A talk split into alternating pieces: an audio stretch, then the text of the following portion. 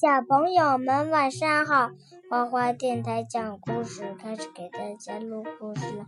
今天给大家讲的故事名字叫做展示品东西系列，是当世界年轻很久的时候的书。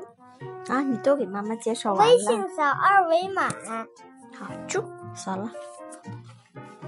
啊，今天呢，花花电台给大家讲。德国的舒比格写的《当世界年纪还小的时候》里面的故事展示品，在斯图加特的一个公园里，人们看见一个男人用盒子装着一只土拨鼠。他把盒子打开，将土拨鼠放到草地上。然后将帽子放在旁边。土拨鼠吃草，它在一边收钱。人们走过来看土拨鼠吃草。这只土拨鼠也许可以从石头上跳过去，也许还会走钢丝。他们想着，然后将钱币丢到帽子里。可是土拨鼠只是一个劲儿的跑来跑去的吃草。你的土拨鼠到底会做什么呢？人们问。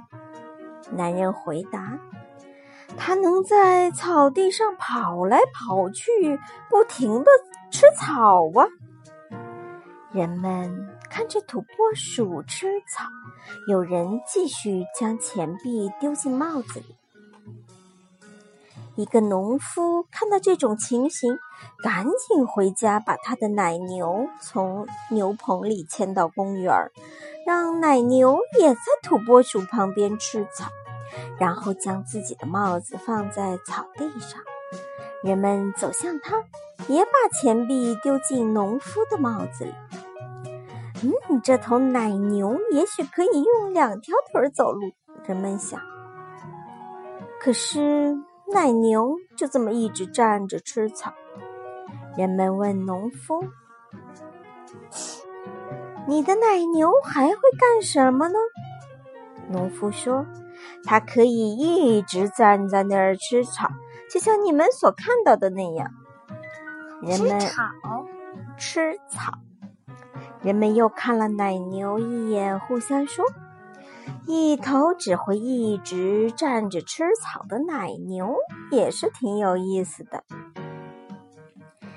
不久，又来了一个骑士，他把自己的马展示给大家看。